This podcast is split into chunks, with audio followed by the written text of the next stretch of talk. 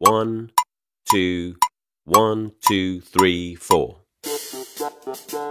大社会，小新闻，新鲜事儿，天天说。朋友们，你们好，这里是天天说事儿，我是江南。在八号凌晨两点二十三分。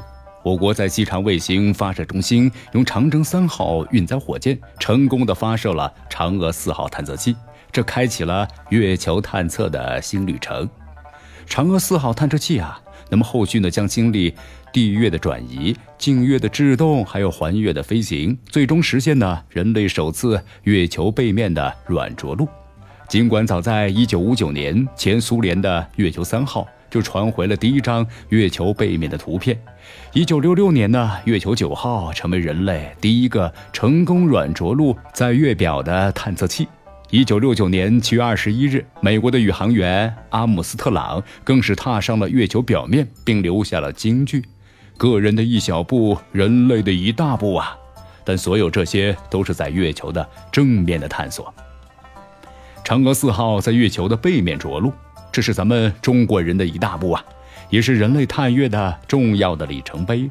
这意味着人们将把遥望星空、了解月球和解读人、地球、月球和星空的现实与未来联系起来，并且有可能解答亘古的命题：我们是谁？来自于哪里？为何出现在地球上？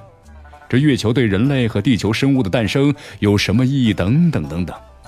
直到今天呢，虽然有很多的神话传说支撑着人们对月球的认知，但是人类对月球的了解其实少得可怜。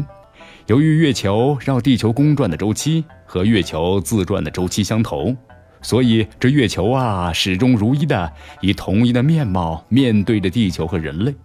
这月球还是那个月球，地球上的人却看不到月球的背面。虽然看不到月球的背面。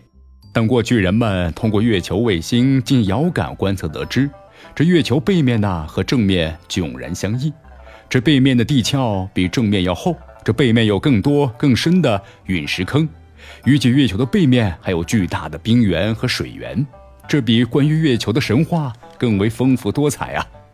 当嫦娥四号探测器着陆于月球的背面，并在后续的探视当中获得月球背面的图片还有影像。甚至呢，表面和内部的样本，这月球的神秘面纱也将是慢慢的揭开，这有助于深入解开某些月球之谜，比如说这月球来自于何方，它是如何形成的，是否有生物，是否宜居人类的居住和未来的移民等等。在月球背面的着陆，体现的是探月能力的增强。值得注意的是，嫦娥四号月球探险属于我国探月工程的一部分。我国探月计划呀，分为是探、登、驻。这第一大步呢，就是探，以无人探测器探测一下月亮。又分为三小步：绕、落、回。现在我国呢，已经完成了绕，这落呀，已经在望了。而回的任务呢，将是由嫦娥五号完成，即由无人探测器和月球车采集月球的样本，返回地球。再后面的任务就是载人登月。最后呢，就是长久性的驻扎月球，进行实地的研究。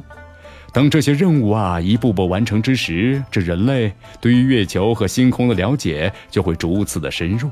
人类来自于哪里，在宇宙中的位置，以及未来人类是否可以在星空中重建类似地球这样的家园等等谜团，也能够逐步的得以解答。而为解开谜团去深入探索的过程，本也打动人心啊！这里是天天说事儿，我是江南，咱们明天见。